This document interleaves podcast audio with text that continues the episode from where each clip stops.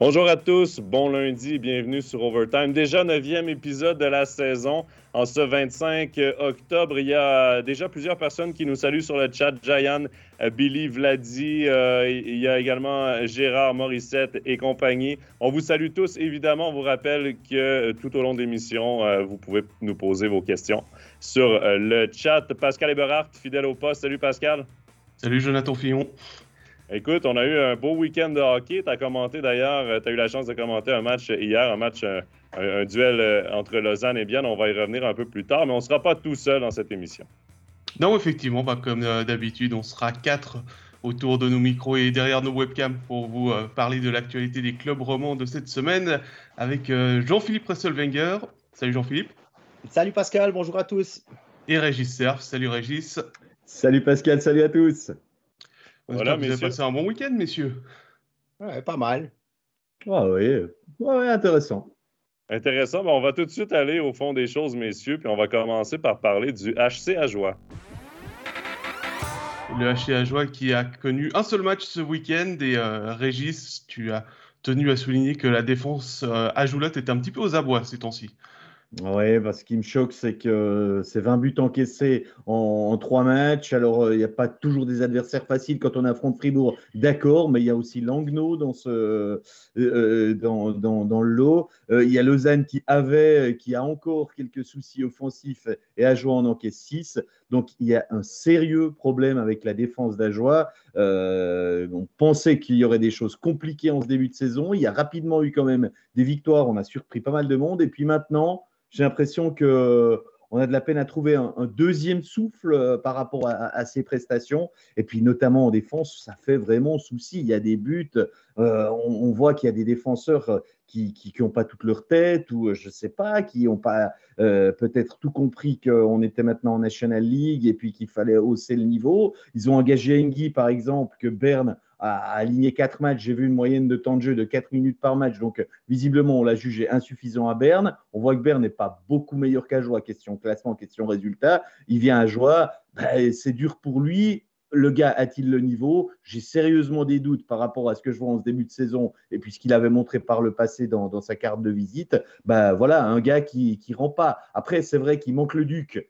Ça, c'est quand même le pion euh, essentiel qui manque dans l'équipe jurassienne ben, il n'est pas là, il ne sera pas encore là vraisemblablement ces prochaines semaines jusqu'à la pause de novembre. C'est un gros souci. Puis c'est vrai que depuis qu'il n'est plus là, euh, la défense a, beaucoup plus de problèmes. Il y a encore Rouillet maintenant qui fait, je pense, partie du top 4, en tout cas en l'absence de Leduc, et il n'est pas là non plus, ça, commence à faire beaucoup. Mais quand on voit quand même des, conneries, je ne sais pas dire euh, le, mot, euh, mais je le dis quand même, avec Eigenman quand il relance sur le 3 qui pour moi est le but qui fait tout déclencher dans le match face à Lausanne. Je pense qu'une erreur en défense de temps à autre, on n'y coupe pas, toutes les équipes y passent et tout. Mais on prend le 2-1, puis 10 euh, secondes après, on prend le 3-1. Ben voilà, du côté d'Ajoie, on a tout compris. Et puis, moi, j'ai un petit peu aussi essayé de comparer avec d'autres équipes. Il y a des équipes qui font des erreurs. Et puis, ce qui m'inquiète quand je vois Eigenman, par exemple, c'est qu'il y a des équipes qui permettent à des jeunes joueurs, ben voilà, on sait, c'est des jeunes, ils font des erreurs, il faut qu'ils apprennent, on les réaligne quand même. Quand je pense à avec, avec Delémont, quand il a fait ses débuts, c'était compliqué. On voit maintenant, ben, on, lui a continué, on a continué de lui faire confiance. Ça vient. Mais à Joie, ce n'est pas que des jeunes. Alors, je vous ai parlé d'Engi, dont euh, ben, peut-être finalement il va quand même éclater c'est pas peut-être un tort de lui donner sa chance, mais il y, a, des gars plus expérimentés qui font des erreurs et puis euh, j'ai l'impression qu'ils ne retiennent pas. Et puis euh, aujourd'hui, je, lisais euh, le quotidien jurassien, puis il y a De Vos qui dit mais la mentalité, ça va pas, quoi. On peut pas continuer à, avoir cette mentalité de dire ah ben c'est pas grave, on apprend et tout. Il faut qu'on se mette de la pression. Et puis je pense que ça, c'est un état d'esprit hein, maintenant actuellement à Joie qui est qui est un souci, c'est qu'on a un petit peu l'attitude Calimero, j'ai l'impression, euh, pour, pour, caricaturer un petit peu. Donc, il, faut que certains se les sortent. Ils ont montré qu'ils étaient capables de faire des exploits. Je pense qu'ils le sont. Ils peuvent les enchaîner, mais il va falloir quand même que tout le monde euh, ait une, j'ai envie de dire, bonne mentalité pour, pour, pour aller dans, dans, la même direction et la, et la droite ligne. Voilà, j'ai beaucoup parlé, désolé. Ben, Régis, tu es prêt à avoir ton propre podcast sur la joie, je pense. que tu pourrais nous tenir une heure comme ça? Jean-Philippe, est-ce que tu penses que c'est un peu les contre-coups du deuxième tour? Parce que le premier tour d'Ajoie, on dirait qu'ils ont, ils ont vraiment tout donné. Ils ont eu un premier tour quand même, entre guillemets, surprenant à aller chercher trois victoires. Mais là, le deuxième tour, on, on les sent peut-être un peu plus à la peine, peut-être? Il y a une chose qui est sûre, c'est que l'effet de surprise fonctionne plus, ça c'est certain. On connaît comment fonctionne le HCA Joie, il y a eu un peu de vidéo qui a été fait. Et puis, pour revenir sur l'attitude Calimero, je, trouve, te trouve un tout petit peu dur quand même, parce qu'il euh, n'y a pas beaucoup d'équipes qui, qui, ont dû, euh, qui ont dû faire sans les étrangers. Quoi. Au final, tu joues avec plusieurs matchs avec deux étrangers. Bon, c'est parfois là où ils sont allés chercher des points de manière. Euh, mais c'est peut-être euh, je, veux dire, si tu n'as pas quatre étrangers, tu parlais de Langnau tout à l'heure qui n'était pas terrible, ils ont quand même les trois meilleurs pointeurs de la ligue. Je veux dire, euh, c'est normal qu'on prenne des goals contre Langnau. Euh, et puis ensuite, concernant, concernant la défense, alors Eigenman, on se disait, tiens, c'en est un qui tient la route, puis là, c'est lui qui fait la bêtise. Mais c'est voilà, c'est sur ce match-là, c'est une bêtise. Après, on, on, voyait Jordan Howard, on se disait au début de saison, aïe, est-ce que c'est pas celle de trop? Est-ce qu'il aurait peut-être pas dû faire le pas de retrait? Finalement, ça avait l'air de tenir. Et puis là, ça se délite un peu. Alors, euh, c'est difficile.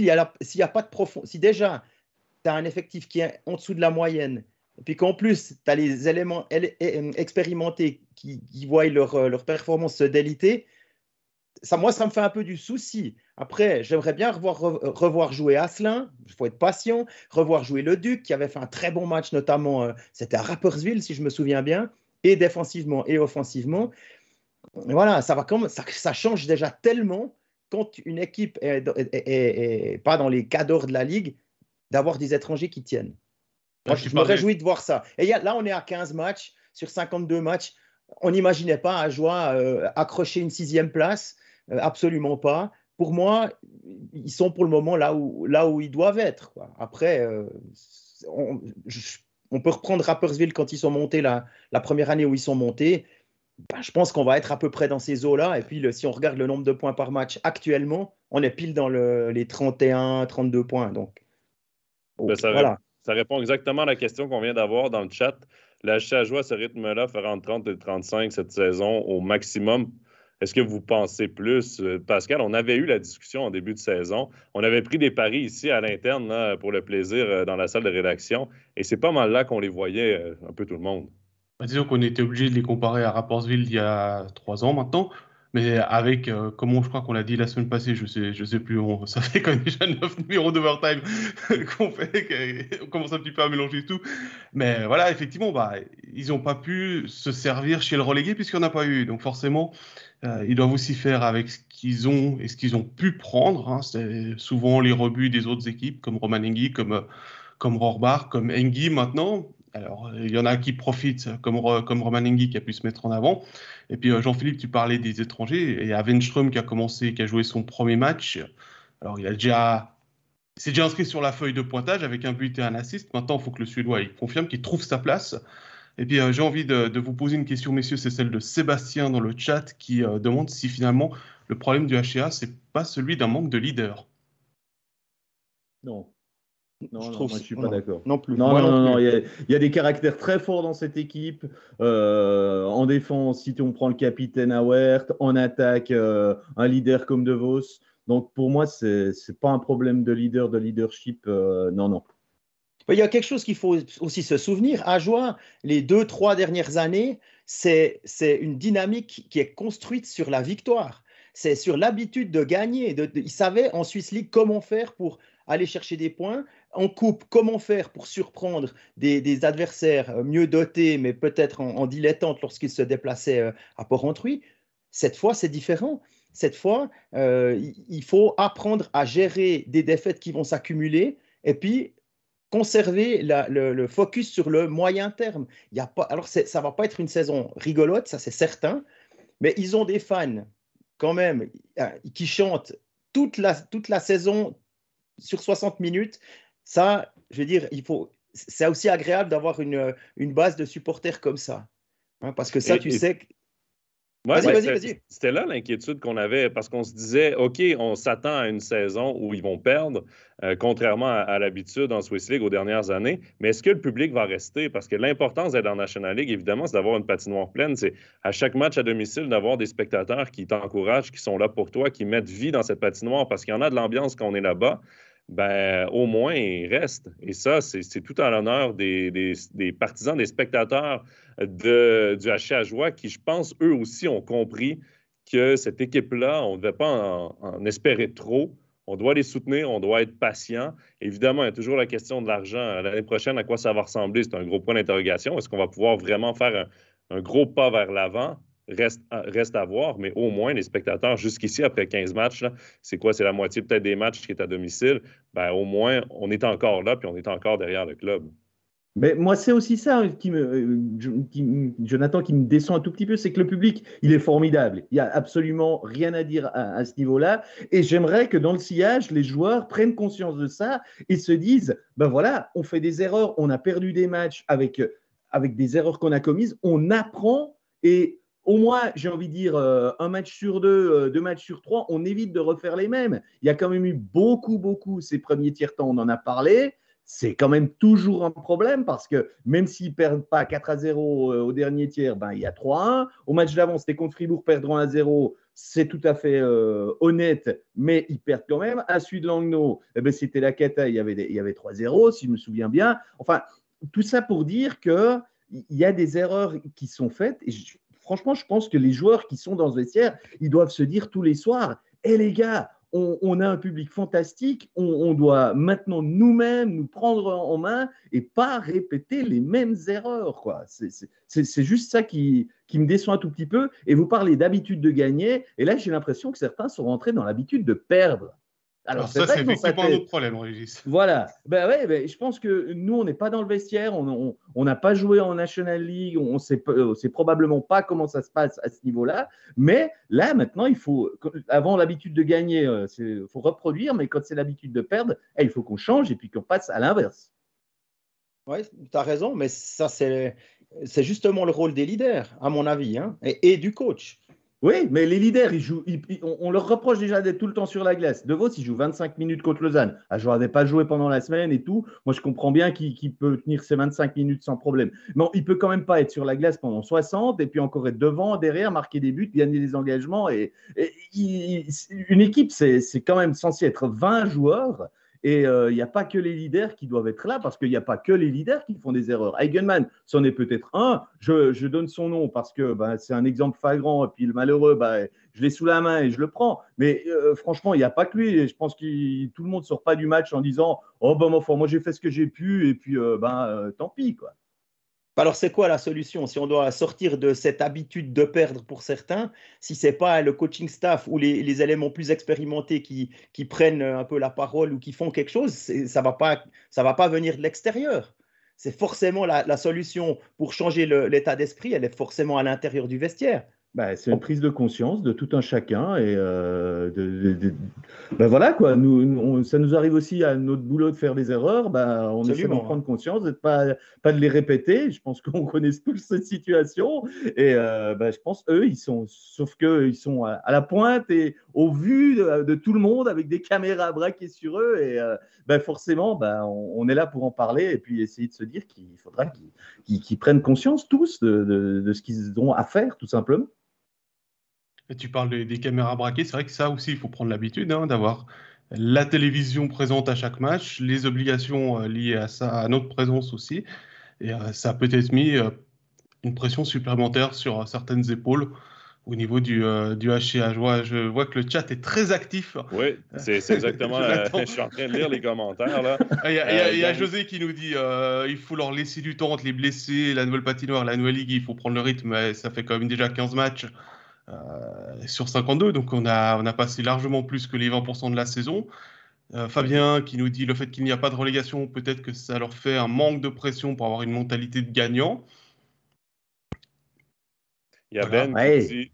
Il y a Ben qui dit je, je pense qu'il ne faut pas chercher trop loin. À jouer est limité techniquement et en talent. Il ne faut pas créer d'histoire alors qu'ils ne peuvent pas franchement faire mieux. Bah, euh, moi, ce que je lis de, Vos ce matin, c'est que lui, il n'a pas le sentiment que, que c'est impossible. Si je, je veux dire, euh, il a le sentiment que le mur, il est, il est haut, mais il n'est pas infranchissable. C'est un leader, il le dit, et il a sûrement des bonnes raisons de le dire aussi. Mais c'est euh, normal, je pense, après tout ce qu'ils ont connu, que le groupe croit encore en lui-même. Et il faut qu'il continue à croire. Mais on parlait des leaders. Les leaders, oui, dans une situation où, comme les dernières années, ça allait bien, tu as des leaders qui ressortent, mais c'est surtout quand, tu quand ça va mal que tu vois les, tes vrais leaders dans le vestiaire. Et sur la patinoire, oui, les gars ils prennent beaucoup de temps de glace, on connaît leurs habiletés et tout ça, euh, mais je ne sais pas dans le vestiaire, et c'est là, moi, mon plus grand questionnement dans le vestiaire en ce moment, qui se lève?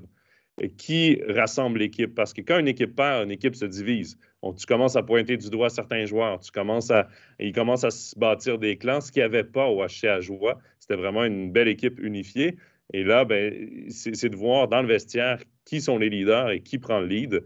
Et euh, ben, c'est sûr et certain que ça, de vivre dans la défaite, c'est nouveau pour eux, mais il va certainement ressortir quelque chose de. Il doit ressortir quelque chose quand même de positif de tout ça. En tout cas, heureusement que la pause arrive, hein, parce que comme ça, ça va leur pouvoir aussi de un souffler et puis deux euh, peut-être faire un, un, petit regroupement. Oui, il y a encore, je crois, cinq matchs hein, pour jouer avant la oui, pause. Quand même, hein. euh, ils ne peuvent pas quand même arriver à 11 défaites à la pause, excusez-moi. Sinon, là. Euh... parce qu'ils n'ont ils ont pas eu le calendrier le plus chargé jusqu'ici depuis le début de la saison. Là. Ils n'ont ils ont que 15 matchs de jouer. C'est trois matchs de retard sur Fribourg, Bienne et compagnie. Mais moi, je euh, pense que ça les dessert, euh, Jonathan. Je pense que eux qui avaient besoin justement de monter leur niveau de la Liga ou se dire, ben voilà, on a deux, trois matchs par semaine tout le temps, et euh, ça fait trois semaines, trois semaines, ils n'ont pas joué un mardi. C'est parfois vendredi, samedi et parfois seulement samedi. Et vraiment, je pense que ça, ça les dessert pour être dans un, dans un bon rythme. Là, là, je pense clairement que ce n'est pas à leur avantage, contrairement à ce qu'on aurait pu penser pour, pour reposer les organismes. Voilà, messieurs, pour le HC à joie. On va tout de suite continuer parce que le temps file et on va aller du côté du HC Bienne. Pascal, le HC Bienne, tu l'as commenté, euh, une défaite sur la route. C'est rare que ça arrive, seulement la deuxième fois cette saison face à Lausanne. On avait tout de même réussi à aller chercher trois gros points là, contre Rappersville à domicile. Bah, c'est euh, week-end 50% pour le HC Bienne. Victoire 4 à 2 euh, samedi, défaite 4 à 2 hier. 6 buts marqués, 6 buts encaissés, 3 euh, points, effectivement. Euh, le gros souci qu'il y a eu hier, c'est qu'il y a eu beaucoup de contre-attaques, notamment à 5 contre 4 lors des powerplay. Et euh, il y a eu sur le 1-0 de Lausanne, juste derrière, il y a eu un 3 contre 1. Et il y a eu une grosse erreur aussi sur le 2 à 1 lausannois, où les 5 biennois au deuxième tiers ont décidé de changer avec encore 3 lausannois qui étaient, qui étaient dans la zone neutre. Et sur le 4 à 2 dans la cage vide, il y a deux attaquants lausannois qui sont derrière les Biennois entre la cage vide et, euh, et, la défense. Donc il y a eu quelques erreurs de placement pour, euh, pour les Biennois. Je ne pense pas qu'il faut tout jeter non plus de ce match-là. Euh, il, y avait certes de la déception après la, rencontre. J'ai parlé un petit peu avec Elien Pope en, en off, qui était assez déçu de sa performance, le fait d'avoir concédé aussi le 3-2 où il bloque pas tout à fait bien le puck comme il faut. Mais euh, il y a aussi du positif. La petite satisfaction du week-end, c'est euh, Noah Delémont qui a remplacé poste pour poste Alexander Yakovenko. Et euh, le jeune défenseur a pu marquer ses premiers points en National League, notamment sur le powerplay où il a eu beaucoup de temps de jeu avec Gaëtan Haas et Tony Rayala notamment. Moi, j'ai commenté un des deux matchs de, de Bienne, là, le premier contre Rappersfield, où j'ai vu un, très bon match de hockey avec de belles équipes, du, du hockey sur glace vraiment très très plaisant. J'ai trouvé que les, les, Biennois étaient quand même euh, assez, euh, je dirais, dans, dans les standards habituels, question niveau de jeu, même s'il manque encore euh, quelques joueurs très importants dans l'équipe, et ça, ça, ça peut peser quand même un peu. Je pense Yakovenko est plus là, et puis Salinen, ces deux hommes qui, par moment, donneraient un peu de profondeur, feraient du bien, et ferait que peut-être Bien pourrait rester euh, sur le podium dans les matchs à venir. Je pense quand même, s'il continue d'y avoir toujours des soucis de blessure, ça va pas être facile de rester sur un rythme de deux victoires sur trois matchs. Je pense que c'est ce dont ils ont besoin pour, euh, rester sur le podium jusqu'à la fin du championnat. Ce week-end, bah voilà, un sur deux, bah, Trappersville, même si c'était un peu à l'arraché, c'était quand même attendu. Puis après, à Lausanne, ben, c'est quand même pas l'adversaire le plus commode à aller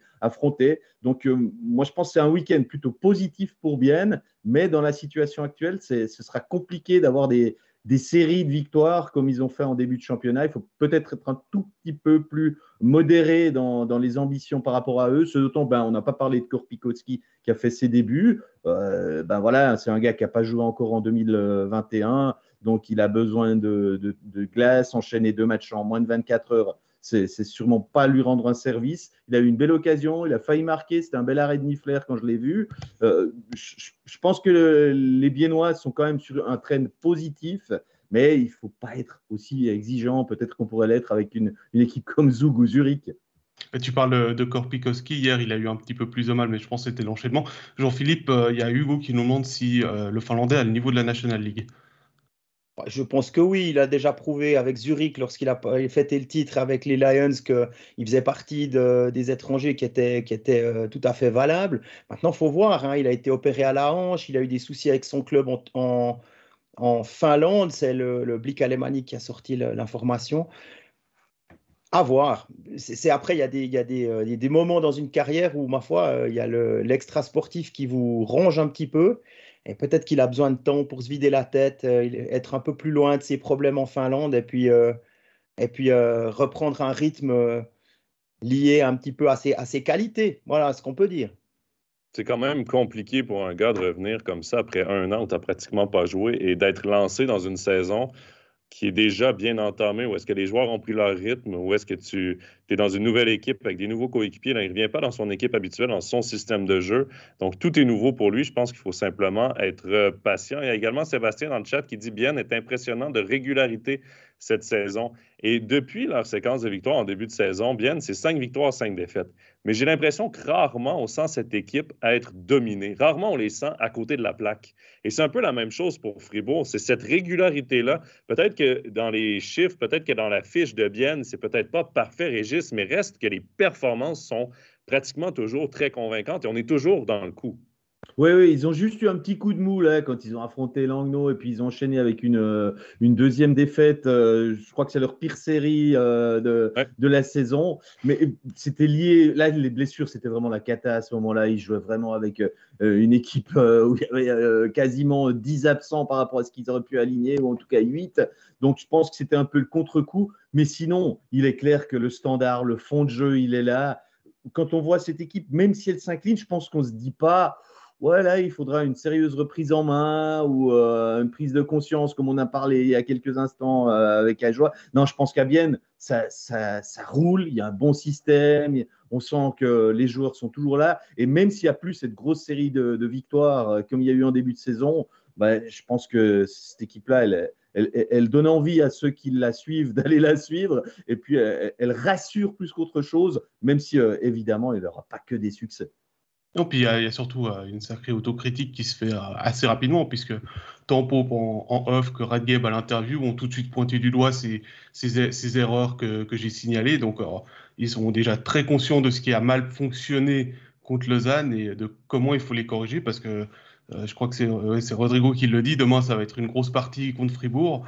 Et forcément, là, ces mêmes erreurs que contre Lausanne, bah, elles se paieront aussi cash elles risquent de faire un peu plus mal aussi si elles sont répétées. Il y a des choses qui doivent aussi se régler gentiment euh, dans, les, dans les coursives ou dans le bureau de Martin Steinegger, hein, parce que moi je vous donne un chiffre, il y a le chiffre 3, c'est le nombre de défenseurs qu'il y a sous contrat pour l'année prochaine. Et il y, a, euh, ouais, y a du travail à faire, notamment avec Radgay. Bon, évidemment, les deux étrangers, on peut, on peut en parler, euh, c'est un peu différent, mais voilà, là, il, va y avoir des discussions et il faudrait que ça se règle assez vite pour pas que ça commence à un peu travailler sous les casques en disant, mais il fait quoi, il va où? Et puis, euh, c'est un petit peu des dominos. Hein. Si vous prolongez Radgay, ben, ça, ça entame un petit bout du budget, j'imagine, hein, puisque ça, c'est quand même un, un défenseur dominant. Après, vous regardez en attaque, il y a aussi deux, trois deux, trois dossiers en suspens, notamment Hofer. Enfin, à voir. Et tu penses que hier, Radgabe aurait bien voulu recevoir un joli contrat dans un, dans un paquet d'emballage pour son anniversaire? Par exemple, mais je pense que le joli contrat, où que ce soit, il l'aura vu, vu ses, ses, performances cette année. En plus, là, il, a, il est vraiment dans des super conditions pour réussir une super saison avec Leuve à ses côtés. C'est une paire de défense presque idéale hein, pour la, la, National League, en tout cas pour Bienne. C'est une, paire qui, fonctionne très très bien. On l'a souligné euh, hier avec Stéphane durant le commentaire. Le Suédois a été, euh, euh, très impressionnant. Il a des, petits moves pour faire défendre qui sont assez impressionnants. Et puis voilà, c'est quelque chose d'intéressant. On va prendre une question d'un autre Sébastien, puisqu'il y a aujourd'hui le journal Expressen en Suède qui a sorti que Bienne notamment avec Genève et Zurich s'intéresse à l'entraîneur de VQ, Samalam. Est-ce que Tormenon serait sur le départ? Moi, je peine à le croire. Hein. Moi, je peine à, le croire. tant, que, tant que je ne le verrai pas officiellement, je ne le croirai pas, on va dire ça comme ça, parce que j'ai vraiment l'impression que les deux chemins sont encore très, très liés entre Tormenen et, le club. Et j'imagine pas un seul instant que leur destinée va se séparer comme ça euh, à la fin du prochain exercice. Après tout ce qui s'est passé, le cancer de Tormanen, on a été patient, on voulait qu'il revienne, on le ramène cette saison. Il, amène cette équipe en deuxième position du classement.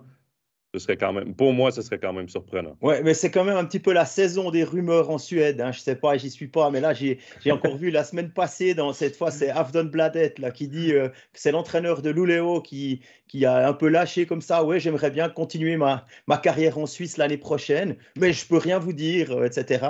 Ouais, c'est le jeu, quoi, mais on va dire que ça se place. Oui, c'est souvent comme ça. Hein. Et puis, euh, on, parle souvent de la pause de novembre comme le critère pour les gros contrats, dont celui de Radgate, par exemple. Et on, y est euh, tout proche, puisque c'est dans deux semaines. Voilà.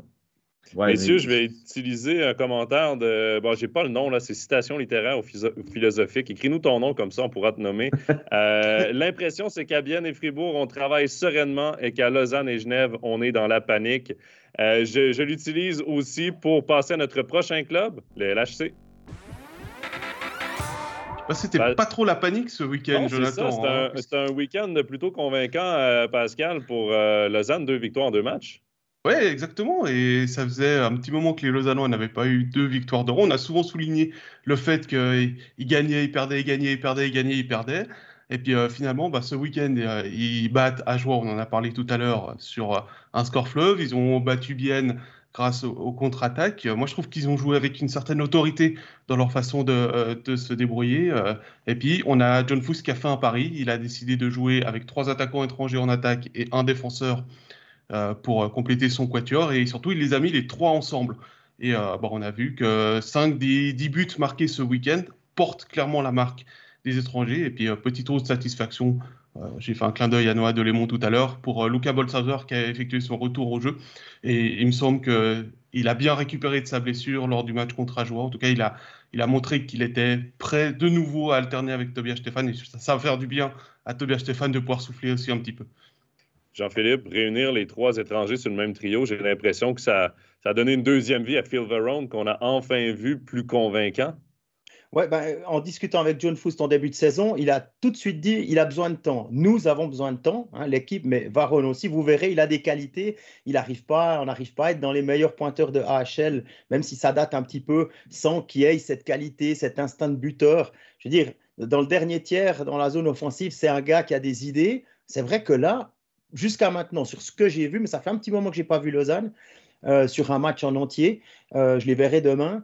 Mais j'avais l'impression qu'il était un peu plus lent que ses alliés. C'était difficile pour lui de suivre le rythme. Il a peut-être été surpris par le rythme, je ne sais pas. Toujours est-il que si maintenant euh, Lausanne peut compter sur trois étrangers, là il les a mis ensemble, c'est très bien, on a l'effectif pour faire ça à Lausanne. Tu as une deuxième ligne où c'est Berchi qui, lead, il a Kennins d'un côté, après tu peux mettre Maillard, tu peux mettre Baumgartner, même si maintenant il est blessé. Tu peux, il y, a, de quoi faire, il hein. ne faut pas oublier qu'il y a encore Fuchs et Ria qui vont revenir. Et Allemande aussi, bien Et Allemande, mais c'est exactement ça. Tu peux vraiment te permettre d'avoir une ligne de parade qui, qui lead l'attaque et qui lead ça aussi. Euh, et il y a du secondary scoring derrière, absolument. Euh, je pense que c'est une, solution qui pourrait s'inscrire dans le, dans, le, dans le long terme. Ah, on verra déjà demain. Ce sera déjà un bon début contre, contre Zug. Oui, moi j'attends encore un tout petit peu de confirmation. Je, je, vais être prudent, je vois les choses de manière positive sur ce qui s'est passé côté lausannois euh, ce week-end. Il y a eu six buts à pour rentrer, il y en a eu quatre hier contre Bienne. Après, euh, voilà, c'était deux matchs. On sait que le souci à Lausanne, c'est la constance attendre déjà maintenant, déjà voir s'il y a une première série de trois victoires consécutives qui n'est pas encore arrivée. Euh, moi, je suis un tout petit peu encore prudent par rapport à ça. Alors, j'aimerais insister sur le fait que cette équipe, elle est loin d'être complète. Et quand elle sera au complet, ben, peut-être que là, on saura vraiment si euh, ce qu'on imaginait, qu'elle était plutôt un top 5 qu'autre chose, est, vrai ou pas. Sur deux matchs, c'est encore un petit peu court. Ce qui est très réjouissant, ben, c'est que ça va enlever pas mal de pression à, à, certains joueurs, le fait que les étrangers carburent avec cette première ligne. Cette idée, en tout cas, que on a une solution là maintenant avec ces trois étrangers, premier bloc, ça fonctionne. Je pense qu'on a là mis le, socle pour, pour, construire quelque chose d'assez positif sur le reste, parce qu'il ne fait aucun doute que, je, vais le dire, je l'ai déjà dit en début de saison, il n'y a pas beaucoup de points faibles dans cette équipe si elle tourne à son niveau et qu'elle peut compter sur un effectif, euh, on ne va pas dire à 100%, mais presque complet pour moi, ça reste une des grosses cylindrées de ce championnat. Il y a eu des problèmes offensifs, il y a eu des problèmes pour marquer des buts, de réalisme, de concrétisation. Ce week-end, on, amorce euh, le, retour de, de ces buts, d'une attaque qui reprend confiance. Attendons peut-être encore un petit peu avant de lever les bras au ciel côté lausannois et dire c'est bon, maintenant on a tout, le puzzle est construit et il manque encore quelques petites pièces pour qu'on on soit au niveau des, des tout meilleurs. Mais là, on est, je pense, sur la bonne voie à plein, plein de niveaux. Alors, Pierre lui, il y croit. Puisqu'il a trois victoires consécutives, va venir euh, mardi face à Zoug, on y croit. Euh, dans, les, dans les autres points qu'on peut, qu'on peut relever, c'est que les défenseurs, enfin les équipes dans le repli défensif, si Aaron part en, contre-attaque, il faudra surtout pas toucher le puck, hein, parce que c'est la deuxième fois qu'il marque un but avec l'aide de, l'aide de l'adversaire. Ça nous a, bien fait rire avec, avec Stéphane hier quand il, a marqué, puis qu'on a vu que c'était euh, une canne biennoise, en l'occurrence c'est le As qui avait poussé le puck au fond. Puis on nous demande notre euh, première opinion sur Frolic. Bah écoutez, on voit qu'il a peu joué la saison passée. Hein. Je, le, soulignais hier, il a joué 8 matchs avec Montréal, 3 avec Laval la saison passée. il faut aussi qu'il prenne son rythme, mais je pense que le fait d'être associé à, à ses catchs, un compatriote, ça, l'aide aussi à pouvoir prendre ses marques. Et, bah, hier, euh, il allume le poteau sur la cage vide euh, euh, parce que catchs voulaient le faire marquer. Et bah, l'action suivante, il se pose pas de questions. C'est lui qui est sur le rebond contre la bande pour prendre le, le, puck qui est marqué dans la cage vide, alors que Baron était en meilleure position que lui pour viser dans le but vide. But. Mais, mais Frolic, dans sa carrière, ce n'est pas le genre de joueur qui fait mal à ton équipe. C'est un joueur qui est responsable, c'est un joueur qui, qui, a un bon coup de patin, qui est créatif. et peut-être que c'est le, complément parfait à un C-catch, par exemple, qui est un, power forward, qui aime prendre des chances, qui aime y aller de, petits gestes techniques, euh, qui parfois va. Si c'est raté, ça va mettre ton équipe un peu dans l'embarras. Ben là, il va avoir Frolic et peut-être qu'ensemble, ça va bien se compléter. C'est deux joueurs complètement différents, euh, mais qui, euh, qui peuvent avoir une, une, belle complicité. Souvent, on fonctionne maintenant dans le hockey par duo. On essaie de trouver un duo et un troisième joueur complémentaire peut-être que le duo c'est catch Frolic, en plus, les deux sont tchèques. Euh, peut-être que ça va être le duo à Lausanne, le duo fort, parce que Sekatch est capable d'en marquer des buts. Il l'a fait aussi dans sa carrière. Il est allé en NHL. Il y a eu des beaux flashs en NHL. Malheureusement, c'était la constance dans son cas qui était difficile. Mais Frolic, au cours de sa carrière, c'est pas la constance qu'on lui reprochait nécessairement. Euh, c'est un joueur qui a quand même une longue feuille de route en NHL et peut-être que ça, ça va venir aider un gars comme Sekatch, justement, à trouver son air d'aller à Lausanne parce que Sekatch n'avait pas un mauvais euh, début de saison. Je veux dire, il y avait des bons flashs aussi, on le voyait, mais euh, il manquait cette petite touche là autour du filet qu'on a pu voir euh, ce week-end. Tu nous laisses sans voix. ah, il y a une chose qu'il faudra encore travailler, hein, c'est le, le box-play. Ou bien, alors éviter de prendre des pénalités, mais ça, c'est un peu plus compliqué. Mais, le box-play, il va hier, falloir. Hier, ils ont été parfois en box-play, ils ont même marqué à 4 contre 5. Ouais, oui, alors hier, mais ça, ça les, ça les enlève pas d'être euh, encore en dessous de 80%. Euh, c'est quand même quelque chose. Il s'approche gentiment, mais c'est encore euh, l'avant-dernier box-play de la ligue. Donc là, là, il y a du, il y a encore de la place pour s'améliorer. Bah, tant mieux qu'ils aient encore de la place pour s'améliorer. Ça veut dire que l'équipe est encore à une marge de progression et c'est ce qu'on demande aussi aux équipes sur l'ensemble de la saison, de ne pas arriver prête aussi euh, trop tôt, mais de pouvoir avoir une marge de progression pour arriver pour, pour le meilleur moment de la saison, les playoffs. Ouais, et puis là, il manque peut-être des joueurs euh, qui pourraient être intéressants en box-play. Un Cody Allemande, par exemple, j'imagine bien qu'il était euh, prévu pour jouer dans ce secteur-là. Euh, voilà, on sait qu'il y a Ria qui n'est pas là, il y a, il y Fuchs. Ouais, je pense que ça peut être un secteur qui va s'améliorer. Je pense qu'on peut aussi y travailler. c'est plus facile, à mon avis, de travailler le box play que le power play, je pense. Messieurs, il y a une question intéressante de Sébastien aussi. Si trois attaquants étrangers sont dans la formation, vous prenez plutôt Gernat ou Barberio en défense? je pense que ça dépend de l'adversaire et puis euh, ça dépend de comment les deux gèrent leur passage en tribune. Voilà, ça, je pense que c'est les deux points sur lesquels euh, il faut réfléchir. C'est euh, presque une réponse de Normand, ça, Jean-Philippe. Non, parce que imagine qu'avec, on peut aussi imaginer, comme Régis le, laissait supposer tout à l'heure, que ces trois étrangers, c'était un one-shot pour ce week-end, et puis que, euh, que l'un ou l'autre passe son, que le tournus concerne les cinq et pas seulement les défenseurs. On peut aussi imaginer que de temps en temps, catch a besoin de, de souffler ou bien que Frolic va souffler aussi une fois ou l'autre. Et à ce moment-là, on peut monter Berchi soit à l'aile, soit au centre. On, Frolic peut aussi jouer au centre pour laisser Berchi à l'aile, même s'il aime bien jouer au centre maintenant. Enfin, il y a des solutions. Et puis jouer avec deux, défenseurs étrangers. Euh, personnellement, ma préférence, dans ce que j'ai vu, j'aime mieux voir jouer euh. Je trouve qu'il a plus de qualité, mais il n'a pas le C capitaine. Donc si on a mis le C capitaine, il doit y avoir une raison. Euh, voilà, je sais je, voilà, je, pense que je n'ai pas tous les éléments pour euh, être complètement euh, euh, informé. Je nuance un tout petit peu, je vais plaider la cause, Marc Barberio, pour une fois ici, parce que je sens que la balance, elle penche du côté de Gernat, et c'est pas pour rien si Gernat est jamais en tribune. Si je dis pas de bêtises, il n'a jamais été surnuméraire depuis le début de la saison. Ou alors. Voilà, ben voilà. Voilà. Mais je pense que il a, il, Barberio est un peu derrière, mais moi j'ai vu à Ambry un bon Marc Barberio qui n'avait pas joué euh, le match précédent, le week-end précédent. Euh, je l'ai vu intéressant, apporter euh, un assist et tout. Et je pense que. Allez, je ne l'enterre pas encore. Bah moi, je vais encore nuancer la chose c'est que demain, c'est Zoug. On sait que ça peut être une grosse machine offensive. si effectivement il y a le retour de Almond, moi j'irai avec les deux défenseurs étrangers demain contre, contre Zoug. Ce, sera un Zoug moins, hein, je pense. Ouais, je pense aussi. Euh, Herzog sera normalement pas là, Kovar sera normalement pas là. Ils ont été touchés par ce, Covid là. Euh, je crois qu'il y a Dario Vutriche dans le coup aussi. Et euh, il semble là, la NZZ am Sonntag, le, journal dominical alémanique, a sorti l'info comme quoi c'était une nouvelle mutation du virus qui avait été qui avait été passée là, dans, dans l'équipe, le Delta AY42. Voilà pour être complètement précis. Et puis que voilà, il devait. Merci, docteur. Ouais, je, je, je, retranscris, hein, je ne prends pas ça pour moi.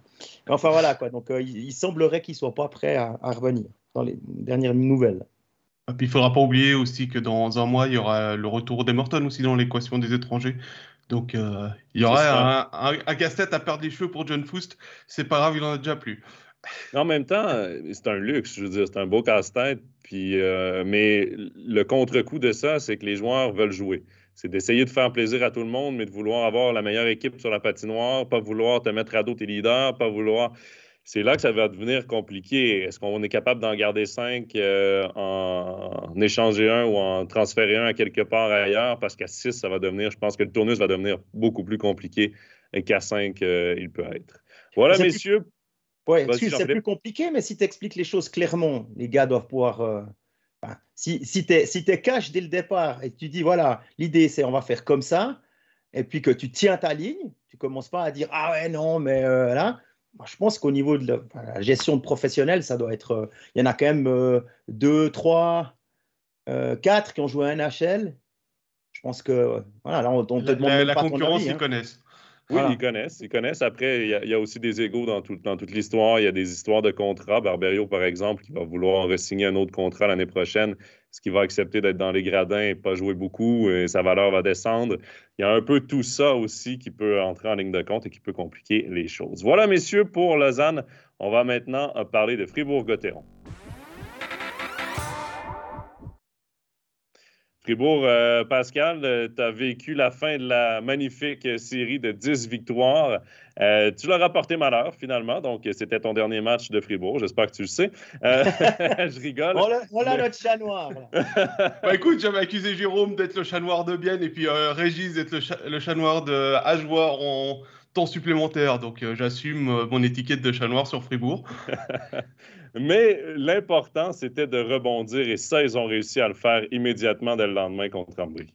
Ouais, c'était le plus important. C'était la question qu'on se posait déjà la semaine passée. C'est quand la première défaite allait arriver, quelle allait, être la réaction euh, le match suivant. Et je pense qu'on l'a vu avec Cambry, avec ce, match gagné 3-1, et notamment avec le retour de Kylian Motet sur la feuille de pointage. Ça faisait depuis le 28 septembre et 8 matchs que le Fribourgeois n'avait plus inscrit son nom dans la colonne des buteurs.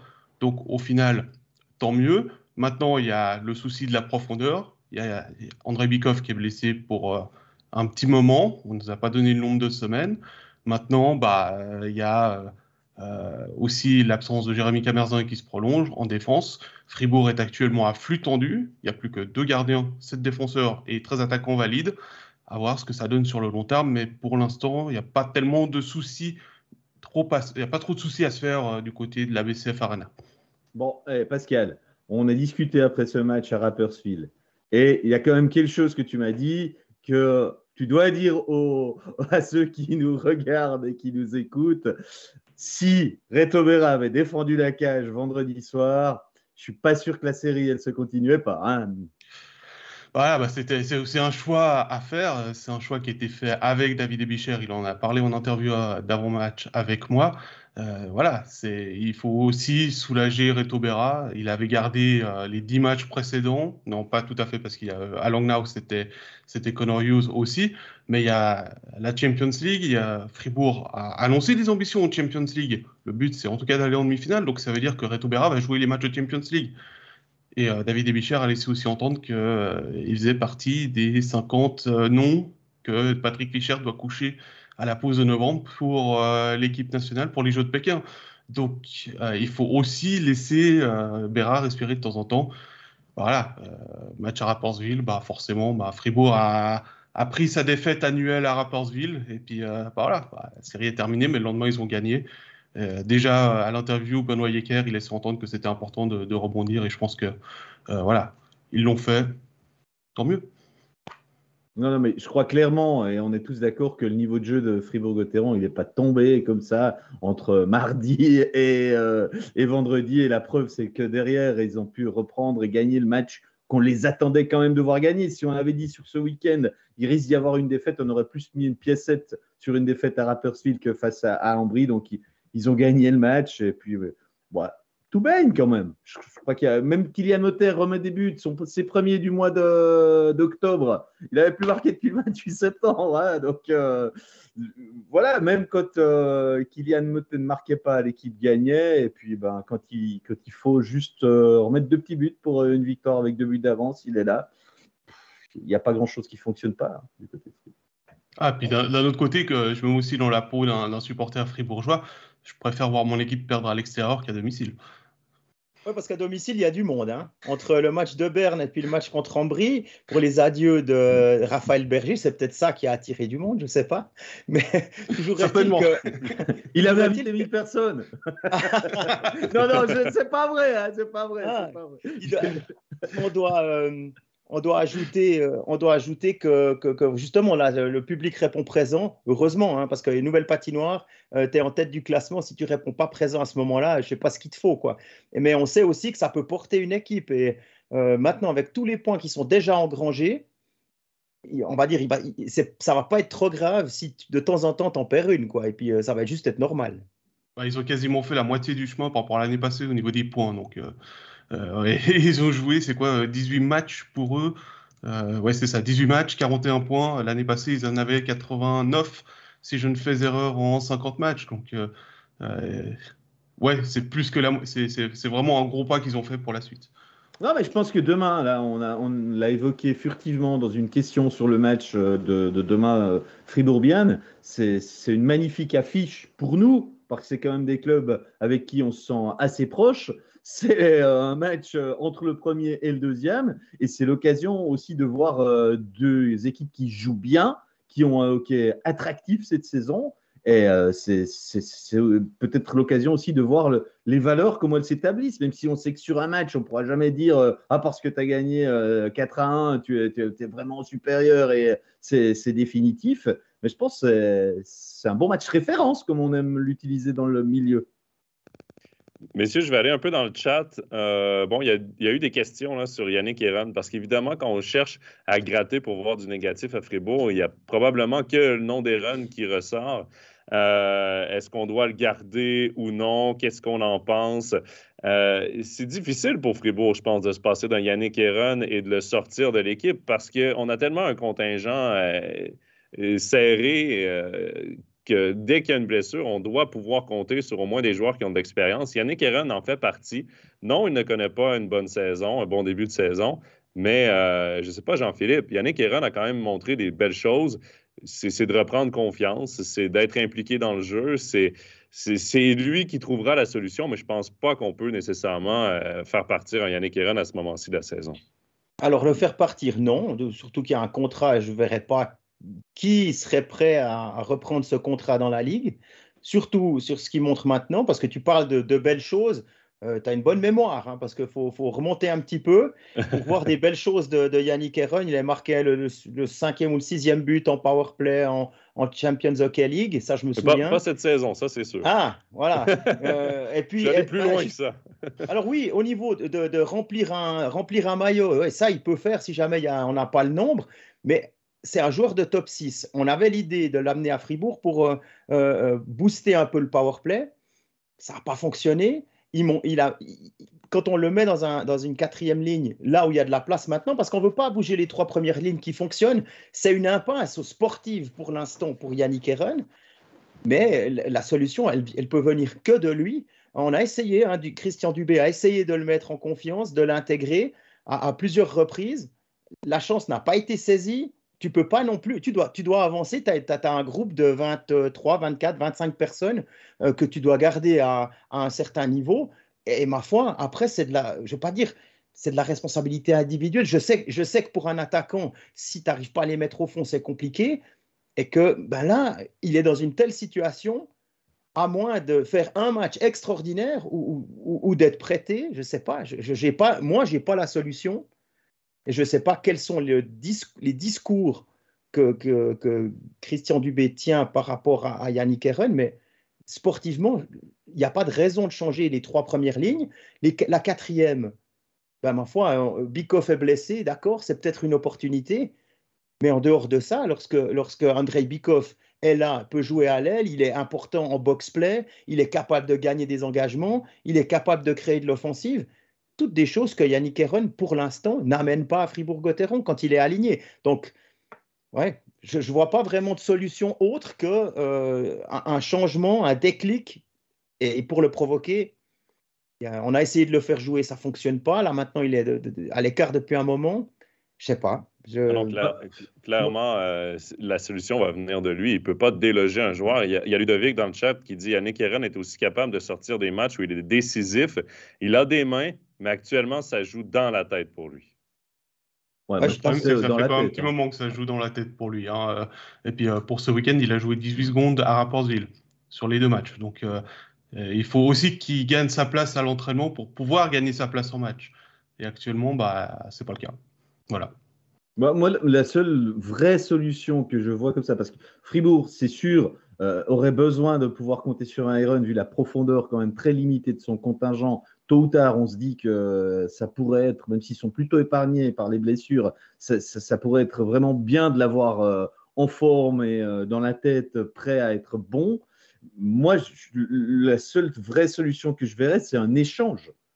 Que Fribourg peut-être prenne un joueur, bah, certes, euh, qui gagne moins d'argent, paye Aaron au prix, on sait qu'il est quand même bien bien coté au niveau de la ligue. En tout cas, il l'était à son engagement. Et euh, je, verrais qu'un échange avec un joueur qui est un peu dans une situation similaire dans un autre club, ce qui permettrait de ne pas perdre euh, complètement dans l'aventure. Parce que là, Fribourg, en quelque sorte, ils perdent un peu tout. Quoi. Ils, perdent l'argent et ils perdent le joueur. Quoi. Donc, euh, voilà, la, solution idéale pour moi, mais euh, qui veut Yannick Heron Qui peut proposer quelque chose euh, ou un joueur euh, qui sera valorisé à Fribourg? Je ne l'ai pas forcément en tête. J'ai peut-être pas assez réfléchi, mais je n'ai pas en tête. Pour terminer sur Eren, il y a Fabrice qui écrit quand tu n'arrives pas à te greffer dans une équipe qui fonctionne aussi bien et que le groupe est sain, le problème vient que du joueur. Il a eu ses chances, il ne les a pas prises, manque de confiance, manque de fierté à lui de se battre. Il y a également d'autres euh, commentaires intéressants. Euh, Ludovic qui dit Connor Hughes, il revient sur la décision de Connor Hughes euh, de le mettre contre Rappersville. Il dit Hughes n'a pas sorti un bon match à Rapi, mais en Ligue des Champions, il a été désigné meilleur gardien de la phase des poules. Euh, ces, matchs lui permettent de devenir meilleur. Il ne faut pas non plus oublier que Connor Hughes, dans la séquence de 10 victoires, quand Reto Berra était malade, il a réussi à aller chercher des victoires aussi. Donc, le, pari était peut-être euh, intéressant à prendre pour Fribourg-Gotteron. Et euh, il y a Sébastien qui dit Dernay, pas le plus spectaculaire, mais probablement un des plus importants dans cette ligue. Messieurs, je ne sais pas si vous partagez le même avis. Bon, en tout cas, c'est l'avis de Christian Dubé, vu qu'il lui a soumis un contrat. non, oui, oui, bien sûr, il est important et il le montre euh, match après match. si la première ligne tourne, même si Kylian Motet n'avait pas beaucoup marqué ces derniers temps, c'est aussi parce qu'il y a un très bon joueur de centre au milieu de, Brodin et de, et Motet. Bah, pour l'instant, il n'a pas, de coup de vieux, si j'ose dire. Hein. David Dernay, on sait qu'il fait partie des vétérans de, de l'équipe et de la Ligue. Comme il joue actuellement, euh, il est pas, en tout cas parmi les 5-6 meilleurs étrangers actuels de, notre championnat. Je vois pas quelle raison, euh, pour quelle raison Fribourg ne le reconduit pas donc, choix qui me paraît logique. Euh, peut-être juste le timing peut surprendre. Peut-être qu'on aurait pu se dire attendre euh, la pause de novembre ou euh, voire décembre pour voir si ça, se confirme. Mais je pense que c'est un tel leader aussi dans le vestiaire, même s'il a un soir où il est un petit peu moins bon sur la glace, il a une attitude irréprochable. Bah, aucune raison d'aller chercher quelqu'un d'autre. Voilà, tout est dit pour Fribourg-Gotteron. Évidemment, demain, le match, le choc au sommet face à Bienne. Vraiment un match à, ne pas manquer. Ce sera d'ailleurs notre match studio. Messieurs, on va s'attaquer maintenant à la dernière équipe en lice, Genève Servette. Et Genève, comme, bien vendredi soir, a concédé des contres au mauvais moment à Davos. Et je ne peux t'assurer que c'est le deuxième et troisième but de Grison de cette manière. Euh, petit réveil le lendemain contre Langnau, Jean-Philippe, mais clairement, les Grenades ne sont pas guéris du mal qui les ronge depuis le début de la saison. Non, non, ils ne sont pas guéris, c'est certain. Il y a eu deux tiers où c'était. Euh, c'était très compliqué. C'était et comme et comme et comme les, leaders euh, de Langnau avaient joué aussi aussi joué la veille. c'était contre Lugano, si je me trompe pas. Euh, y avait, ils avaient dû donner aussi pour euh, réaliser une bonne partie. On voyait qu'il y avait beaucoup de déchets techniques de part et d'autre. Ce n'était pas un, match de, de, haute volée, si on veut dire. Par contre, il y a eu, il s'est passé quelque chose dans le troisième tiers où on a vu des, euh, des jeunes voix enfin un peu plus agressif, c'était quand même leur marque de fabrique hein, depuis des années. C'est de l'ADN des aigles d'aller d'aller se battre, de ne jamais rien lâcher. Et ça, ça, a un peu manqué. Je, pense qu'il y a eu, euh, il y avait de la crispation, il y avait quelque chose. Euh, ouais, un petit, une petite nonchalance, je sais pas. C'était c'était assez spécial. Et ensuite, dès qu'il y a eu, dès qu'il y a eu, il restait quoi, il y a eu 7 ou 8 minutes hein, au 3 à 2. Là, il y a eu une explosion euh, dans la patinoire et sur le banc, sur la glace. C'est ouf, quoi. C'est du soulagement, mais ça demande, ça demande de, confirmation euh, déjà, déjà cette semaine. À voir maintenant euh, ouais, dans quelle mesure on arrive à construire là-dessus et à gentiment réintégrer les gens qui, pourront redonner un peu de cette, de cette grinta qui, qui, qui, manque. Parce qu'au bout d'un moment, quand vous enchaîner les, défaites. Oui, on y va. Allez les gars, on y va, on donne tout. Mais dès le premier, euh, le premier coup, le, premier coup, le premier but encaissé, on a certaines têtes qui, sont, qui, se mettent en bas. Comme ça, on voit le regard qui se baisse, on se dit ah. Des fois, dans le, dans le langage corporel, on, sent que le, tout le poids de ces, ces défaites. Et là, ils ont réussi à s'en sortir. On a pensé que Rappersville, c'était le déclic, hein, le premier match qui gagne avec le retour de Rod, la belle histoire. Et, là, ça n'a pas suffi pour enchaîner. De nouveau, une victoire à la maison, c'est un mieux. C'est un mieux, mais comme tu l'as dit, c'est pas fini. Justement, Ludovic qui dit, si ça continue à ce rythme-là, ça ne va pas suffire pour les Aigles. Demain contre Berne, interdiction de perdre. Autrement, même les pré-playoffs risquent d'être difficilement accessibles. Régis? Bah, ouais, c'est un deuxième match. euh, on a parlé de Fribourg euh, bien d'un côté. Moi, je pense qu'il y a un deuxième match demain qu'il faut euh, suivre euh, du coin de l'œil également. C'est ce match entre Berne et Genève. Parce que on parle beaucoup de Genève, mais je crois qu'à Berne, on vit vraiment une situation compliquée, très compliquée aussi à l'heure actuelle. Donc, j'ai envie de dire, ils sont bons à prendre. Mais je le dis avec beaucoup de pincettes, dans la mesure où euh, c'est quand même pas une euh, facilité déconcertante d'aller gagner euh, à- dans la capitale, et qu'en plus, euh, je pense qu'ils pensent la même chose à Berne, c'est que c'est probablement contre Genève qu'ils peuvent se refaire une santé et repartir du bon pied. Donc, à l'issue de ce match, je pense qu'il y a une des deux équipes qui sera Une petite coupure chez, on est relancé. Voilà. Ouais, y a- Vous y a m'entendez une- encore? Oui, on, t'a retrouvé, Régis. Ah, d'accord. Euh, Je voulais dire, à la fin du match, il y aura une équipe qui sera vraiment au fond du bac parce qu'elle aura perdu un deuxième match euh, euh, ou alors un match qu'il fallait pas perdre contre un adversaire direct. Puis il y en a une qui va se dire, allez, cette fois, la saison est lancée, on a gagné un match référence de notre côté. Oui, c'est loin d'être parfait à Genève. On a parlé longuement avec Jean-Philippe quand il rentrait de, ce match à Genève. Il a, vécu une soirée compliquée à commenter, je le sais. Donc, euh, je peux bien imaginer que ce n'est pas juste ces trois points-là qui vont nous, faire penser qu'ils sont sortis de l'ornière. Et je crois qu'à Genève, ils ne sont pas dupes non plus. hein. Il n'y a pas grand monde qui, est con- conscient euh, ou qui se dit Ouais, cette fois, c'est bon, on a gagné, on est reparti, on va enchaîner les victoires. Ils ont besoin de plus qu'un match plus qu'une victoire euh, contre Langnau euh, 3 à 2 dans un piètre match euh, pour, euh, pour retrouver cette confiance, cet état d'esprit de, de gagneur qui a fait quand même de Genève un finaliste. Même si ce n'était pas complètement la même équipe, il y a quand même euh, les deux bons tiers de cette équipe qui, qui étaient dans, le groupe. Puis cette victoire contre, contre Langnau à domicile, elle fait aussi du bien au classement parce que euh, si, si d'aventure ces trois points étaient partis dans les mental, il y aurait eu un gap entre Ajoie, Genève et le, wagon du dessus qui aurait été euh, qui fait mal, qui aurait fait mal à voir quoi.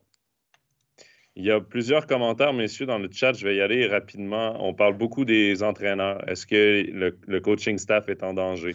Est-ce que Patrick Aymon serait encore en poste aujourd'hui s'il y avait eu une défaite contre Langnau? Moi, je, vais y aller de mon opinion là-dessus. Je trouve que c'est la solution facile pour faire un électrochoc. Moi, pour moi, le problème, c'est peut-être plus dans l'évaluation qu'on a eue de certains joueurs en début de saison. On a des joueurs dans la mauvaise chaise depuis trop longtemps à Genève. Et euh, tout est parti un peu tout croche et un peu en vrille. Euh, il y a Patrick qui parle de Joris et Pouliot. Euh, ils ne sont pas bons, mauvais apports. Euh, vous voyez Pouliot, on voulait remplacer Eric Fair, un gros centre droitier. Euh, moi, j'ai en tête depuis le début un certain euh, Alexandre Grenier qui a eu une seule offre en National League cette saison. C'était à Langnau, a signé à Langnau pour moins d'argent que, qu'en fait Pouliot parce que Pouliot a signé à gros prix à Genève.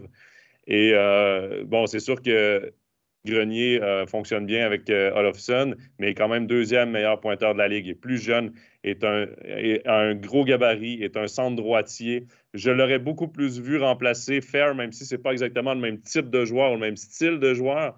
Je l'aurais beaucoup plus vu dans, dans ce rôle-là qu'un Marc-Antoine Pouliot qui est en fin de carrière, payé à gros prix. Euh, donc, peut-être que dans l'évaluation de certains joueurs, là, c'est un exemple par rapport à Pouliot. Joris, ben, on le sait qu'avec Richard, on avait besoin de centre avec les, les, blessures à la ligne de centre. On avait besoin d'apport au centre. On est allé chercher Joris. Mais peut-être que dans l'évaluation totale de l'équipe, ça n'a pas été top cet été. Et là, résultat, ben oui, on va se tourner vers l'entraîneur, on va le pointer du doigt. Et, et éventuellement, il va, si Genève ne s'en sort pas, il va falloir qu'il y ait un électrochoc. Mais moi, je ne suis pas d'avis nécessairement que on doit pointer euh, et qu'on doit mettre toute la faute sur le coaching staff, même si c'est le, choix le plus facile à faire, c'est de tasser les entraîneurs.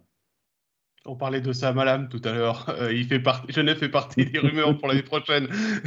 J'étais en train de rechercher la question, mais je ne la trouve plus, euh, celle qui nous a été posée par rapport à Vienne. Par rapport à Pouliot, je trouve que c'est quand même encore difficile de, donner un avis parce que son échantillon est très court avec Genève, puisqu'il a trois matchs désormais, il me semble, ou quatre, euh, je ne sais plus exactement, et qu'il revient de blessure. Donc il faut encore qu'il qu prenne ses, qu'il reprenne ses marques.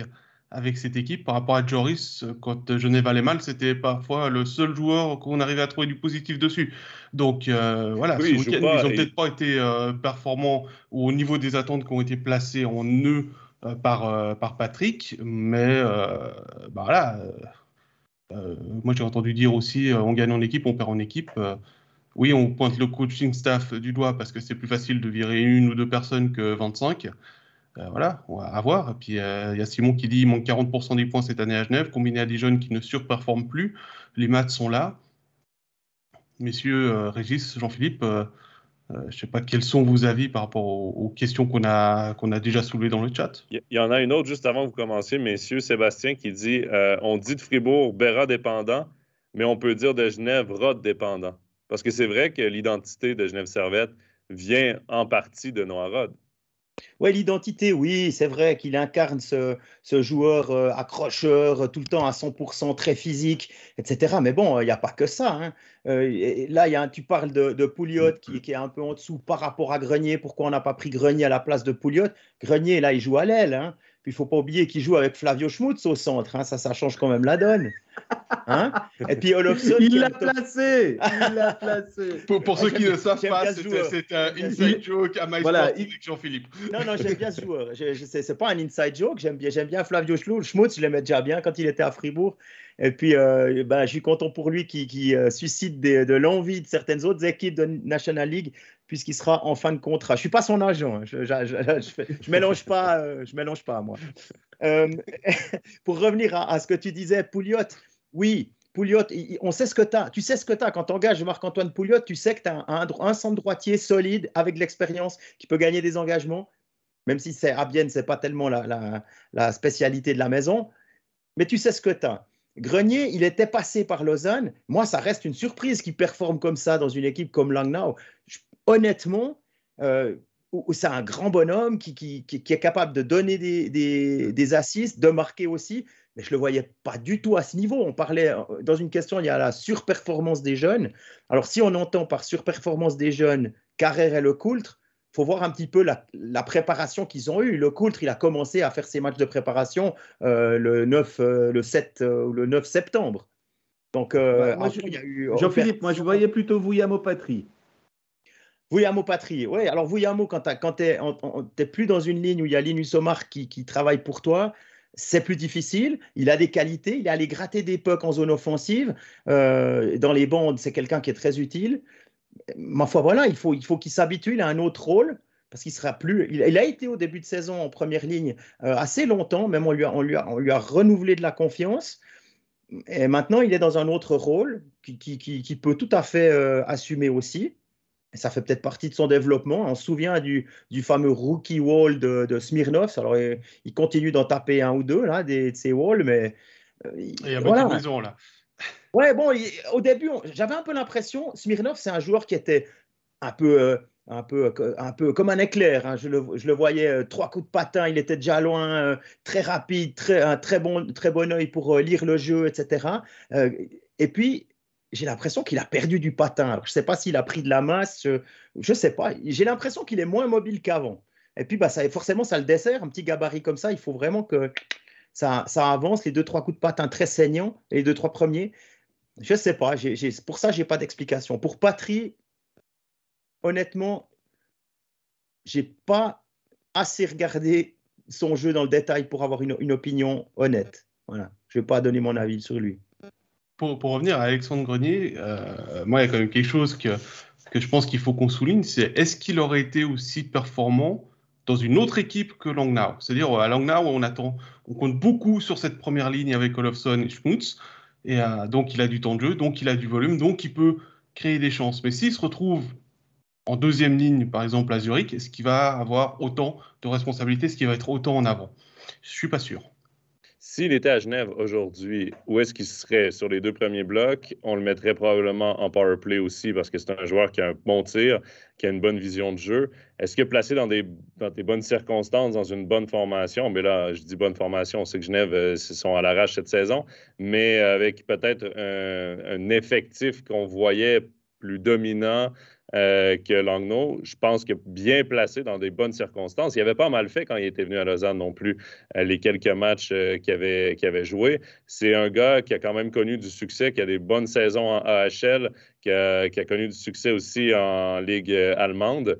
je pense que son background est quand même très intéressant. Il amène une dimension peut-être un peu différente de certains joueurs, mais c'est sûr et certain qu'on peut spéculer. Est-ce qu'il peut avoir la même saison dans une autre équipe? Olofsson, euh, on l'a vu à Berne, n'avait pas la même saison qu'il connaît euh, présentement à Langnau. Euh, tout dépend aussi du rôle et de à quel point on peut leur laisser cette, comment je pourrais dire, ce, droit à l'erreur, cette créativité. moi, j'ai l'impression qu'à Langnau, on laisse beaucoup, beaucoup de liberté aux joueurs étrangers parce qu'on sait qu'on doit compter absolument sur eux et ils répondent bien. Est-ce, que ces joueurs-là auraient la même liberté dans d'autres clubs? Je ne sais pas. Par contre, euh, Grenier quand même à la fleur de l'âge, alors que Pouliot, c'est sûr que je fais la comparaison avec Pouliot. Pouliot est un peu plus vieux, en pente descendante. Son coup de patin est un peu moins bon parce qu'évidemment, avec l'âge, euh, a ralenti un petit peu, euh, est touché par des blessures. Reste que euh, la comparaison pourrait se faire, mais c'est difficile de savoir dans un autre club où est-ce qu'il serait je pense qu'à Lausanne, il avait quand même eu de très, très beaux flashs et ses statistiques n'étaient pas mauvaises non plus. Je pense qu'il y avait quoi, 8 points en 10 matchs ou quelque chose comme ça? C'était quand même pas mauvaise avec une bonne formation. Après, l'autre point qu'il faut aussi euh, voir, c'est que quand euh, Genève engage Pouliot, euh, c'est qu'en gros, ils savent que Fer va prendre sa retraite. donc, ils cherchent un joueur de centre, ils ne cherchent pas un ailier, puisque Marc n'avait pas encore annoncé qu'il allait rentrer en Suède pour régler ses problèmes personnels. donc voilà, effectivement, au moment où Marc annonce qu'il va rentrer en Suède, euh, il me semble que Grenier il a déjà son contrat à Langnau. Donc en même temps, c'est pas non plus, euh, c'est difficile pour moi de faire une comparaison, de dire bah ils auraient mieux fait d'aller prendre Grenier. Oui, effectivement, mais ils n'ont pas forcément les éléments pour savoir qu'ils devaient aller prendre Grenier à ce moment-là. Bon, moi je reviens quand même sur un élément, c'est que c'est trop tôt pour juger Marc-Antoine Pouliot. Il a joué un match, s'est blessé, il revient, forcément, on ne revient pas au top. Je rappelle en plus qu'il est revenu euh, en voiture. Il a débarqué à Davos euh, deux heures et demie avant le mhm. match, alors que l'équipe avait dormi. Il ne s'est pas entraîné avec eux le matin. Enfin, il n'avait pas les mêmes conditions. Donc, euh, laissons-le un peu reprendre le, du rythme et tout simplement, euh, laissons-le commencer sa saison et puis on fera le point euh, déjà peut-être à la pause de novembre, on en saura un petit peu plus quand il aura cinq matchs de plus. Mais ça me paraît un petit peu tôt de, juger les performances de Marc-Antoine Pouliot et, à dire alors euh, Marc-Antoine Pouliot c'est un flop à Genève? Mais là, je pense qu'on n'est pas crédible si on dit non, ils se sont trompés maintenant de, transfert, il fallait pas le prendre. Donc moi je mettrai un petit peu en pause. Si je reviens sur la, oui? Tu dis 5 matchs jusqu'à la pause de novembre. Ça veut dire que Phil Poula reste en tribune pendant tous ces matchs? Ah, ben, je ne sais rien qu'ils vont faire, moi. Hein. J'en sais rien, mais peut-être qu'il en jouera que 3 sur les 5, mais c'est peut-être parce qu'il n'est pas en, condition euh, physique euh, de, jouer euh, deux fois, trois fois par semaine. je ne sais pas. Voilà, il n'avait pas le choix étant donné que Phil Poula était malade. Mais, mais, là, là ça va, il va y avoir un choix de nouveau. Puis une chose que je me réjouis de voir, c'est la réaction ben, déjà contre Berne et puis et puis sur la suite, on entend depuis des années qu'une des forces à Genève, au-delà de cet ADN physique, gratteur, intense, etc., c'est le vestiaire. Le vestiaire, ça reste une force. Et c'est à peu près chaque joueur qui passe à, Genève, même s'il n'y est plus, rappelle que ouais, c'est vraiment quelque chose de spécial dans la ligue. on va voir maintenant si cette force-là, ça peut les porter pour sortir de l'ornière dans laquelle ils sont. Messieurs. Euh, euh, Jonathan, juste avant, pour euh, Louis qui nous dit parlons du niveau des gardiens aussi au GSHC. On en a parlé la semaine passée avec un grand spécialiste, puisque Sébastien Beaulieu est venu nous faire l'amitié et le plaisir de venir passer 45 minutes avec nous. Donc, on t'invite à aller écouter. Il parle justement de Charles Desclous. Et, non, le niveau n'est pas celui de l'année passée. par contre, il y a beaucoup plus d'erreurs aussi devant les gardiens. Euh, donc, je pense que c'est peut-être une combinaison des deux. C'est d'ailleurs aussi ce que, ce que Sébastien Beaulieu nous expliquait, euh, c'est que des chances à 1 comme, auxquelles font face les joueurs, euh, les, deux gardiens, il y en avait beaucoup moins la saison dernière. Ça facilite évidemment la tâche. Je vais prendre, pour terminer là, sur Genève, je vais prendre la question parce que moi, j'ai répondu pour ce qui est du coaching staff que moi, ce ne serait pas nécessairement ma solution. Mais Ludovic demande est-ce que le coach genevois peut survivre à deux tours où tu finis avant-dernier, cinq victoires en 17 matchs, c'est bien trop peu. Messieurs, est-ce que vous pensez euh, que Aymon va survivre au-delà des deux tours comme coach de Genève? moi, si je peux dire quelque chose, c'est que là, on est en train de dire que Patémon, qui a amené une équipe finaliste au mois de mai, 7 mai, c'était le dernier jour de la finale, on est à fin octobre et on pense que, grosso modo, il n'était pas capable. Et les deux bonnes, superbes saisons qu'il a faites la saison passée, c'était la saison passée la saison précédente, c'était de la chance, si je, si je résume. C'était, ben voilà, il a, il a eu la réussite, il avait euh, des joueurs avec, et puis c'est un mauvais coach. J'arrive pas à l'entendre, ça. Je, je peux pas. Pour moi, si on le fait sauter, si on juge que c'est le plomb à faire sauter, un, je pense que c'est pas le principal responsable. Et deux, c'est parce qu'on n'a vraiment plus que cette solution-là et qu'à l'intérieur du vestiaire, il, a perdu la plupart des gens qui, ne jouent plus pour lui. Voilà, moi je, je vois que cette solution-là si, on le, fait sauter, en tout cas maintenant. Comme coach, il a connu des mauvaises saisons avec les, les juniors élites de Genève, après des bonnes saisons aussi. Mais c'est clair, c'est différent puisque euh, avec euh, la transition des âges, les équipes sont plus ou moins bonnes en fonction des générations mais c'est quelqu'un qui a su rebondir puisqu'il termine sa carrière comme coach des euh, juniors élites avec, avec du succès. Donc, j'ai pas envie de dire qu'il faut laisser du temps au temps parce que finalement, euh, le but de Genève Servette, c'est aussi de faire euh, les playoffs, ou en tout cas les pré-playoffs ben, désormais. Mais effectivement, comme j'ai dit tout à l'heure, parfois la seule solution, et on l'a vu dans bien d'autres clubs, c'est d'appuyer sur le siège éjectable, et puis malheureusement pour, pour l'entraîneur. Mais sérieusement, ouais, si je reprends une scène du, du match contre Langnau, il y en a eu d'autres avant dans la saison. Winnick en power play. On sait que euh, Genève, comme beaucoup d'autres équipes, sort le puck, il y a un délai. Et puis euh, ben, là, Harry Pesonen sent le coup, il va contre Winnick. Poke check avec la, enfin, il va avec la canne, pique le puck, il va marquer. Je veux dire, c'est une erreur individuelle d'un leader de l'équipe qui a, une expérience extraordinaire, qu'est-ce qu'il en peut, le coaching staff? Parce qu'ils auraient pu perdre ce match. Hein et ça, ça aurait été le point tournant. Ils ont finalement réussi à trouver les solutions pour s'en sortir. Mais tu peux, as des matchs qui se jouent sur des erreurs individuelles. On a parlé d'Eigenman tout à l'heure euh, avec Ajoie. Mais ou bien on se souvient de Marty contre Fribourg, cette passe euh, dans le slot, ce puck qui part pas, qui va directement dans la, la canne de Brodin. Un coach n'a aucune prise là-dessus. Et si on regarde les défaites, courtes défaites de Genève, on ne veut pas parler d'Ambry parce que ça c'est un peu spécial, mais euh, les courtes défaites de Genève dans, le championnat, c'est souvent ou une erreur de placement, ou une erreur sur un changement, ou euh, un but pris en, box-play à cause d'une faute en, zone offensive. c'est des erreurs individuelles. Et au lieu, je ne sais pas comme coach, qu'est-ce qu'on peut faire à part répéter, euh, rendre attentif, responsabiliser mais au bout d'un moment, une fois que, l'échauffement est parti, et puis que le, premier puck est tombé, on est derrière le banc, on est derrière ces gars, on peut faire du fine-tuning sur certaines choses, mais ces erreurs individuelles-là, c'est, ouais, j'arrive pas à, imaginer qu'on puisse perdre un gars comme Patémon, avec tout ce que vous avez expliqué tout à l'heure, sur, 15 matchs, sur, ces, sur 17 matchs. Je ne pense, que, pense pas que ce soit encore dans les tuyaux. Ben, je suis d'accord avec toi, Jean-Philippe. Je ne pense pas nécessairement que ces erreurs individuelles n'existeront plus si on change de coach. Peut-être que lors des premiers matchs, on va être un petit peu plus alerte parce que tu as eu l'électrochoc de changement d'entraîneur. Tu veux bien faire pour plaire à ton nouvel entraîneur. par la suite, les erreurs qu'on voit à Genève, ben, les erreurs euh, individuelles vont rester quand même. Je ne pense pas que ça va ça va tout redéfinir cette équipe. Euh, il y a Rodrigo dans le chat qui dit un coach psychologique comme French à Fribourg, est-ce que ça pourrait être une solution pour Genève Servette? Là, je sais qu'il y a certains joueurs qui ont leur coach psychologique, d'en avoir un pour l'équipe. Je ne sais pas euh, si ça peut euh, nécessairement, ben, c'est sûr que ça ne peut pas nuire, ça peut être bon, mais je, voilà, je ne sais pas si ça peut être une solution. Messieurs, je ne sais pas si vous avez un avis là-dessus. Euh, il y a Patrick également qui dit euh, et que dire de, du petit size, des, petits gabarits des joueurs euh, de Genève. Je ne sais pas, il, parle, il parle de qui? Ce serait intéressant de savoir. Il n'y a, pas de nom. On parle Smirnov. Parce que ce n'est pas nécessairement une petite équipe. Parce que non, moi, je trouve pas. Quand je les vois en, vrai, là, je trouve pas que c'est une petite équipe niveau euh, grosseur.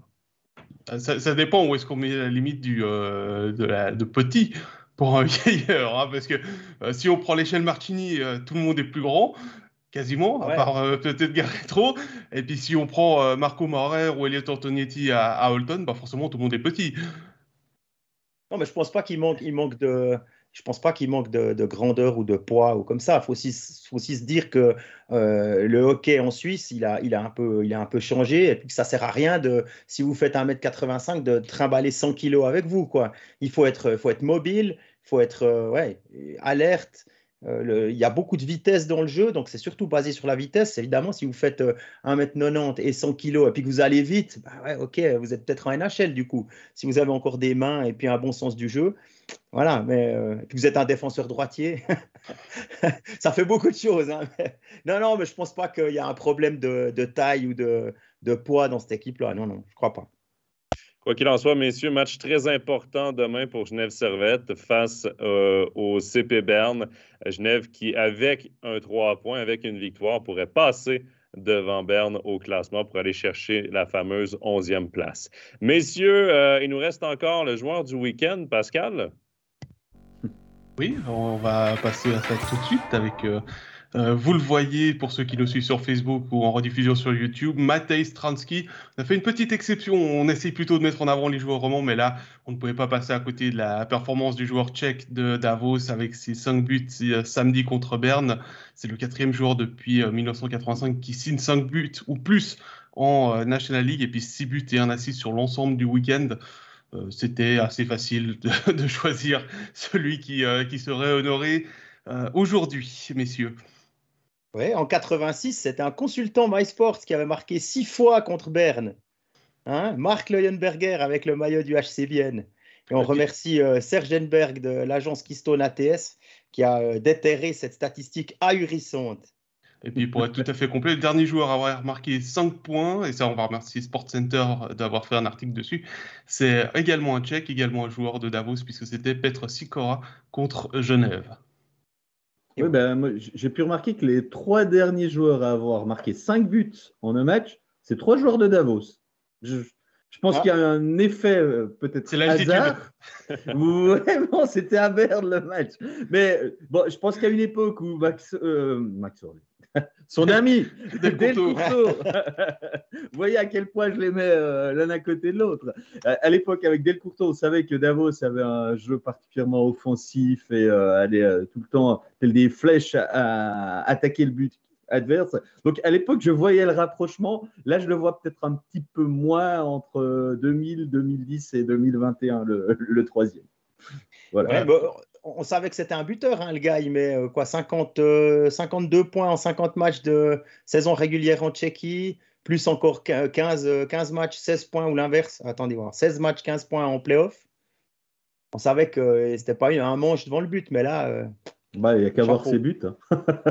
Allez les revoir, hein, parce que sont. Ça, ça pas des buts de raccro. Hein. C'est pas des buts de. Et vu triche, on a encore volé un ou deux. Et, puis pour être complet sur la liste, euh, on va quand même pas oublier Nilsson. Hein. On a cité Mark Leuenberger, on a cité euh, Pet Sikora. Kent Nilsson est le quatrième joueur de 5 buts et plus en Suisse. Et juste, euh, messieurs, juste avant de finir, on parlait du HC Davos, la mine de rien, les étrangers qui fonctionnent bien à Davos. Et l'équipe qui fonctionne bien, c'est sept victoires consécutives à Davos quand même. Ça, il faut le souligner. Dans le chat, d'ailleurs, on a eu le commentaire un peu plus tôt dans l'émission. Là, vous allez, on va être surpris de, du HC Davos. Ben, c'est l'une des belles surprises de ce championnat avec cette série de sept, victoires consécutives. Allez jeter un coup d'œil pour ceux qui s'intéressent sur la, la, carrière du nouvel assistant de Volvend. C'est assez hallucinant. C'est un ancien joueur de NHL, euh, Jonas Jönsson. Jürgen euh, Jönsson. Jürgen Jönsson, pardon. Et ouais, c'est vraiment impressionnant. C'est vraiment une, presque une légende qui est passée. C'est une légende. ouais, voilà, c'est une, légende il a été capitaine de la Suède. Enfin, c'est vraiment une pointure qui a remplacé euh, Lundskog. Et ça a peut-être quelque chose à voir avec euh, les, bonnes, les bonnes performances de, Davos ces temps. Pour vous donner à quel point il était un leader dans, en Suède, c'est que quand il était capitaine de la Suède, il jouait en Allsvenskan, donc en deuxième division, et il était capitaine de l'équipe nationale. Excusez du peu, comme on dit. Voilà pour euh, le joueur de la semaine. Il ne reste plus que le programme à vous euh, rappeler, à vous présenter pour euh, cette semaine sur euh, MySports avec bien évidemment nos studios, Mardi, ce sera Fribourg-Bienne. Je crois qu'on en a déjà pas mal parlé sur My Sports One dès 19h25. Jeudi, match isolé entre Genève et Lausanne avec Jean-Philippe et Stéphane aux commentaires. C'est juste, Jean-Philippe. Hein. Oui, c'est très juste, ouais. Tout à sur, fait. sur My Sports 2 à 19h40. Vendredi, ce sera bien Lugano, le match studio. Ambriageois samedi. Et dimanche, il y aura encore Zurich-Langnau à 15h40 sur Max Sports 2 et la NHL avec les Coyotes qui se déplacent en Caroline à 18h sur Max Sports 1. Et bien évidemment, vous le savez, tous les autres matchs de National League sont disponibles sur MySports Pro. Et après euh, les studios de, de, mardi, de vendredi et de samedi, vous pourrez retrouver Backcheck le talk en diffusion simultanée sur Facebook et sur YouTube. Voilà, toujours un plaisir, euh, messieurs, euh, de partager cette heure de lunch du lundi matin avec vous, Régis Serge, Jean-Philippe Presselwenger. Merci beaucoup. Merci, à toi, Jonathan. Pascal, un plaisir. On se retrouve la semaine prochaine. Et merci à tous dans le chat. Euh, ça a été très actif tout au long de la journée et on apprécie toujours ça. Bon lundi. Bye bye. Bye bye. bye.